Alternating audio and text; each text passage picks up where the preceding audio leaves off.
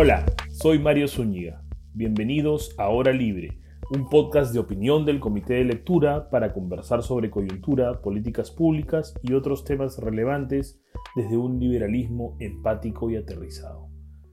Grabo este episodio ya algunos días de la celebración del bicentenario de nuestra independencia, pero no quería dejar de desearles felices fiestas patrias y feliz bicentenario.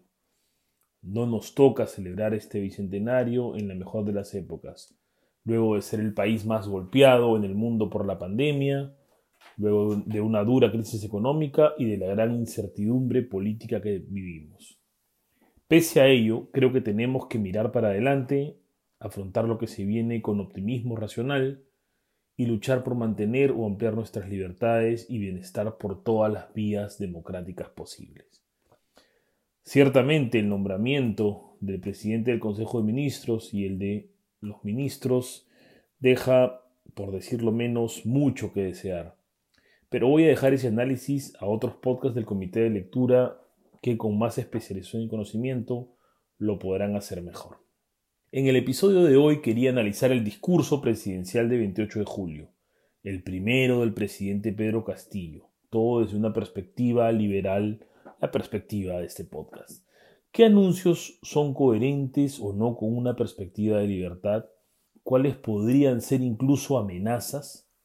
Soy consciente, por supuesto, de que el discurso presidencial no tiene consecuencias directas, no es una ley, no es una reforma, no es una política pública, pero creo que de todas maneras es muy útil para darnos una idea de la visión y de las primeras medidas que podría tomar el gobierno, también de las rutas que podría tomar para aprobarlas. Comprensiblemente no se asocia las ideas, la retórica o los planes de Pedro Castillo de Perú Libre a la libertad, sino más bien a lo contrario, tomando en cuenta principalmente el ideario de Perú Libre, pero también muchas expresiones que se han dado en discursos y entrevistas.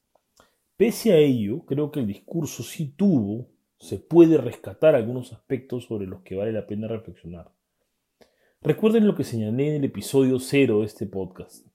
Creo que el liberalismo tiene que hacer suya, o al menos participar de la lucha contra el racismo, el clasismo y otros ismos que si bien no son barreras tan poderosas como los apartheids que estaban incluso codificados en las normas legales de muchos países hasta bien entrado el siglo XX, sí son todavía barreras difíciles de superar. Son barreras que impiden a muchos peruanos el libre desarrollo de su personalidad o su proyecto de vida. Nos parece rescatable en ese sentido que sea la primera vez que se salude a los afroperuanos con nombre propio en un discurso, que se haga mención, por ejemplo, a la conscripción vial, esa práctica que permitía obligar a la gente a trabajar en obras públicas, o a la servidumbre o cuasi servidumbre que se vivía en haciendas. También es positivo que seamos conscientes que hasta 1979, no hace mucho, muchos peruanos no podían votar. Hasta esta constitución, muchos peruanos indígenas estaban en efecto privados de votar vía el requisito del alfabetismo. No tenían entonces un mecanismo fundamental para el ejercicio de sus derechos y libertades democráticas. Entonces ese somos libres, seámoslo siempre que cantamos en el himno, no era pues para todos los peruanos, no fue siempre para todos los peruanos. Y eso es algo que es bueno reconocer, más allá de que los diagnósticos, los discursos y las medidas que adopta este gobierno no sean los adecuados para alcanzar esas libertades. Ojo, no solo no serían adecuados, sino que las primeras acciones del gobierno parecieran incluso ir en contra de ese ideal igualitario. Cualquier posible buena intención, además, cae en saco roto si no se tiene en el gobierno personas que sepan gestionar y que conozcan de políticas públicas. Ahora bien, ¿Qué políticas públicas podrían servir para promover una mayor inclusión y eliminar o por lo menos reducir el impacto negativo de estos sismos eh, sobre la libertad de muchos de nuestros conciudadanos? Aunque no las hayan mencionado, una política usualmente propuesta consiste en el otorgamiento de cuotas en determinados espacios, en directorios de empresas, en partidos políticos. Otra es el otorgamiento de beneficios especiales en el empleo o de ciertas protecciones contra el despido, por ejemplo. Creo que con estas políticas hay que tener mucho cuidado y analizar la evidencia para cada caso concreto. Lo que no debe pasar es que se, que se dé una reducción en la calidad del servicio del órgano o entidad en el, en el que se otorga la cuota. Ello en el largo plazo podría tener el impacto no deseado de incrementar los, los prejuicios contra determinados grupos. Por ejemplo, ¿no? hemos dado cuotas en los partidos políticos para las mujeres y eso tiene una buena intención de promover una mejor participación. Sin embargo, si al final el resultado es negativo, se va a reforzar el prejuicio. Oye, las mujeres estando ahí no han hecho una buena labor. Hay que tener cuidado con eso. Con las protecciones o beneficios especiales en los puestos de trabajo, también hay que tener cuidado porque estos beneficios adicionales tienen un costo para los empleadores y en ese sentido pueden generar el efecto no deseado de desincentivar la contratación de los grupos que deseamos proteger. Desde mi punto de vista, y sin estar cerrado del todo a este tipo de intervenciones, siempre y cuando la evidencia la respalde, creo que es más importante lo que podamos hacer desde la política educativa. No solo me refiero a educación específica para desterrar prejuicios y discursos que perpetúan la discriminación, que es necesario, sino también a la educación en general como política pública que permite la movilidad social, que es inclusiva e igualadora. Hay que eliminar también barreras de ingreso al mercado, como los requerimientos de licenciamiento profesional para algunas actividades o de permisos especiales. Estos licenciamientos o permisos afectan de manera más aguda a los grupos excluidos, que frecuentemente se encuentran también entre los más pobres. Importa además mucho lo que podamos hacer a nivel de normas sociales. Recuerden, no todo tiene que ser resuelto por una regulación. Las normas sociales son importantes. Y es innegable que todavía a nivel social nos falta mucho por recorrer en, términos de racismo, machismo, clasismo y otros ismos. Pero también es justo y necesario reconocer que se ha avanzado. Prácticas que hace solo 15 o 10 años eran socialmente aceptadas serían inadmisibles hoy. Recordemos la publicidad, la publicidad sexista en la televisión. Recordemos ciertos programas de televisión y su racismo. O por ejemplo, recordemos, ha estado el video en redes en estos días, las pifias o burlas a la congresista María Sumire cuando en 2006 juramentó el cargo en Quechua. Hoy estas cosas ya no se dan, o, o, si se dan, son fuertemente criticadas desde gran parte del espectro ideológico y diversos sectores sociales.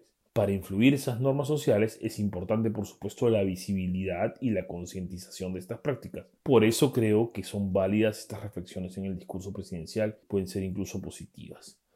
Ahora, hasta aquí llega la parte más simbólica del discurso en la que no se aterriza propuestas de política pública concretas. Luego entramos a una segunda parte en la que el presidente sí aterriza un poco más en propuestas, lo que él llama nuestras líneas políticas, y donde encontramos algunas propuestas que ciertamente sí son preocupantes desde el punto de vista liberal. En lo que respecta primero a las libertades civiles, preocupan cuatro propuestas. En primer lugar, la referencia a las rondas urbanas como mecanismo para mejorar la seguridad ciudadana. Abro comillas. Nosotros creemos que debemos expandir el sistema de las rondas, que no es otra cosa que la población organizada para dar seguridad a toda la población. Cierro comillas. Si bien creo que la ciudadanía organizada, la comunidad, sí puede jugar un rol en la seguridad ciudadana, no podemos ignorar que las rondas campesinas han significado también problemas desde el punto de vista de los derechos humanos, por su aplicación de justicia muchas veces sumaria o sin estándares de debido proceso, lo cual ha llevado a abusos. No quiero generalizar, no quiero despreciar tampoco el rol de las rondas campesinas. Sé que tuvieron un rol importantísimo en la lucha contra el terrorismo y que lo pueden tener todavía en la seguridad de algunas localidades, pero hay que analizar adecuadamente eh, esta medida, si en primer lugar es necesario a nivel urbano y en segundo lugar cómo se puede implementar para evitar estos problemas. En segundo lugar, preocupa también la referencia a una justicia express para los delincuentes extranjeros. Abro comillas. Los delincuentes extranjeros tendrán 72 horas de plazo para salir del país. Cierro comillas. Esta es una propuesta que ya había hecho en algún discurso de plaza el presidente Castillo, aunque aquella vez se hizo referencia expresa a los venezolanos. La legislación, por cierto, sí contempla la expulsión de delincuentes en algunos eh, supuestos, pero preocupa esto desde el punto de vista del debido proceso y del Estado de Derecho. ¿Quién va a aplicar estas expulsiones? ¿Un juez? ¿Se va a hacer acaso cuando ya se tenga una condena firme o se va a hacer con alguna investigación en curso nomás? ¿Aplica para todo tipo de delitos o faltas? ¿Qué pasa si una persona, no sé, robó un, pan o de repente cometió un delito menor como desorden público? ¿Lo vamos a expulsar por eso? Y, hay que pensar también, eh, el aspecto humanitario, a esa persona la vamos a regresar a qué realidad. Si es, por ejemplo, el caso de un hermano venezolano, la vamos a devolver a Venezuela, que siga sufriendo, digamos, hambre, inseguridad, ¿no? todo el, el caos en el que lamentablemente está sumido ese país actualmente. En tercer lugar, también es sumamente preocupante la referencia al servicio militar. Entiendo que se refieren a un servicio obligatorio porque se usa el término deberán para los jóvenes que no estudian ni trabajan. A ver, el servicio militar obligatorio creo que es una de las peores formas en las que se puede restringir la libertad de una persona. Te están forzando a realizar una actividad en la que incluso si no llegas a participar en combate, igual te puedes o expones tu integridad, ¿no? Se han dado muchos casos de eh, cadetes lesionados o incluso fallecidos en entrenamientos, porque obviamente es una actividad riesgosa. Esta propuesta no es justificable ni bajo ninguna premisa ni, y también criticable por sus posibles impactos. Pareciera pues que es una especie de castigo para las personas que no estudian ni trabajan, como las antiguas leyes contra la vagancia, pero creo que no consideran que las personas pueden no estar trabajando por muchas razones válidas, porque no han tenido la oportunidad, porque están ayudando en casa, entre otras. ¿no? Y, además el impacto puede ser negativo, no solo porque podemos ignorarlo, pero sí puede haber un costo de oportunidad en, en, cumplir este servicio. Y además para el mismo ejército, porque puede ser, es muy probable que sea más beneficioso para el ejército invertir sus recursos más bien en entrenar a quienes realmente quieren ser soldados profesionales. Para terminar con lo que son las libertades civiles, es también preocupante la referencia a la publicidad estatal. Se ha señalado, abro comillas, que la publicidad del Estado, mediante la cual algunos gobiernos han realizado presión indebida a los medios de comunicación para lograr beneficios políticos, paralizar las críticas e incluso orientar la línea editorial de algunos, debe ser regulada de mejor manera. En este sentido, estableceremos que este gasto se realizará dando prioridad a los medios de provincias y redes virtuales. Cierro comillas. No hay duda que el gasto público en publicidad puede regularse mejor, ese es un debate que ciertamente se puede tener, pero hay que estar bien atentos a cómo se regula este aspecto. En otros países, se me viene a, a la memoria el caso de Argentina, Venezuela, Ecuador, se ha usado este tipo de regulaciones en otras jurisdicciones para más bien financiar a medios y colectivos que, aunque tienen el rótulo de populares, comunales, más bien eh, tienen conexiones con el oficialismo. Entonces esto es, hay que manejarlo con, con, mucho cuidado porque puede ser más bien un elemento para minar la neutralidad y la objetividad que deberían tener los medios. Pasemos ahora al aspecto económico, donde también hay algunas propuestas preocupantes hay una mención eh, y que tranquiliza un poco, un poco, digamos, ¿no? al hecho de, que se va a instaurar la Asamblea Constituyente conforme a la Constitución, es decir, reformándola primero para que la reforma vía referéndum sí sea una posibilidad. Pero pese a ello, eh, sigue siendo preocupante este planteamiento. ¿Por qué? Porque es abrir la caja de Pandora para cambiar mucho de los que han sido los pilares del crecimiento económico del Perú en las últimas décadas.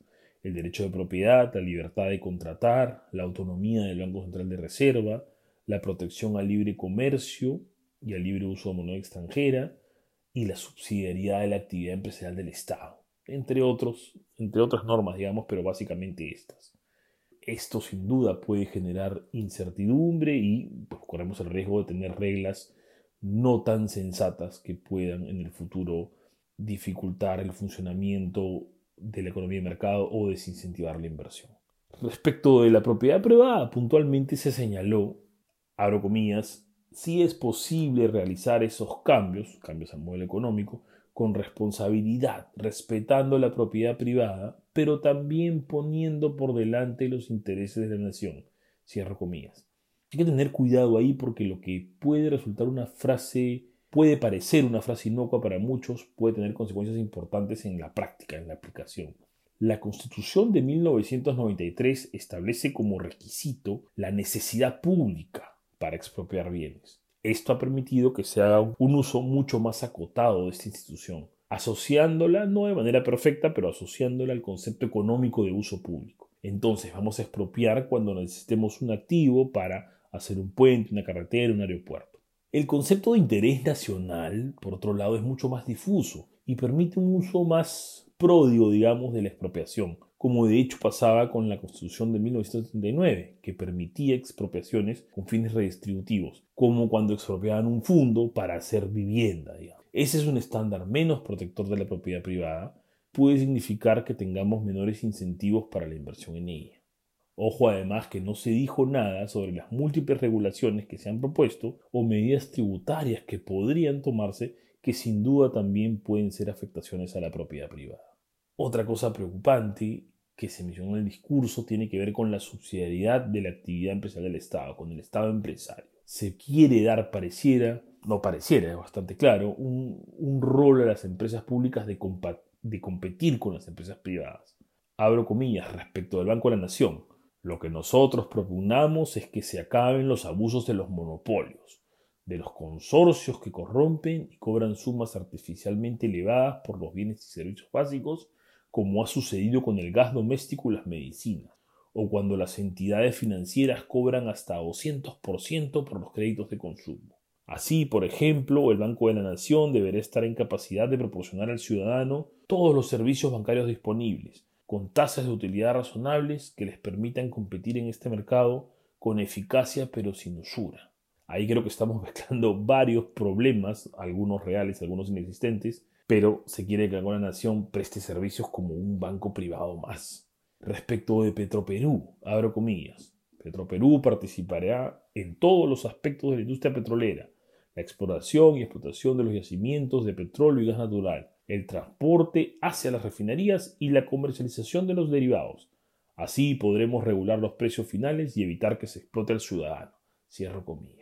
A ver, la subsidiariedad de la actividad empresarial del Estado es uno de los pocos temas en los que la izquierda ha sido precisa cuando se le pregunta qué quiere cambiar en el modelo económico. Este es un tema que da para bastante y prometo dedicar el próximo episodio a este tema, pero quiero aquí tocar dos puntos. Uno, contradecir un, un, mito, creo que es. La constitución de hoy en día no impide que el Estado participe en determinados mercados. Este principio del artículo 60 de la constitución de subsidiariedad no es una regla dura que impide que el Estado sea empresario. Hoy, de hecho, tenemos 30 eh, o más empresas públicas. Lo que hace esta regla es poner dos requisitos. Que la oferta privada sea insuficiente, que los privados no puedan eh, atender la demanda, y además que hay una necesidad o conveniencia nacional. Esto entonces no es una prohibición, sino que es lo que se denomina un candado institucional. Te dejo intervenir, pero te pongo la carga de demostrar que es necesario. Creo que con los estudios técnicos pretenientes se puede justificar en algunos casos la intervención del Estado en algunos nichos de mercado como los que atienden a la población de menores recursos. Pensemos en la medicina, por ejemplo. El Estado presta servicios médicos, además es el mayor operador de, servicios médicos y lo hace precisamente porque ciertos nichos de mercado que por un tema de ingresos el privado no va a atender.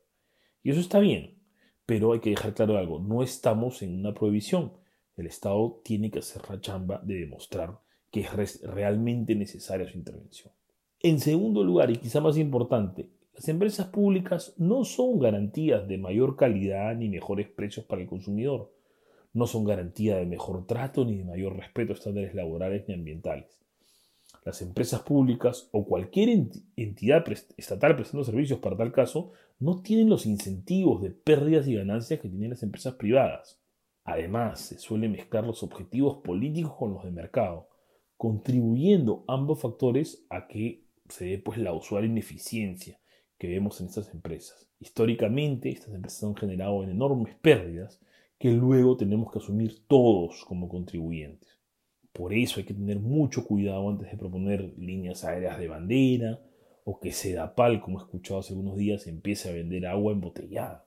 Como les decía, este tema de la actividad empresarial del Estado da para mucho más análisis, así que lo vamos a tratar con más calma en el próximo episodio de Hora Libre. He tratado algunos aspectos, los más saltantes del discurso presidencial. Ciertamente esto no agota la agenda del partido de gobierno, que quizá trataremos en algunos episodios también más adelante. Eso fue todo por hoy. No se olviden que me encuentran en Twitter como arroba msunigap. Déjenme por ahí algunos comentarios, contraargumentos, críticas a lo que hemos comentado el día de hoy. Encantado de comenzar por ahí también un diálogo. Hasta dentro de dos semanas. Ya nos escuchamos y cuídense mucho.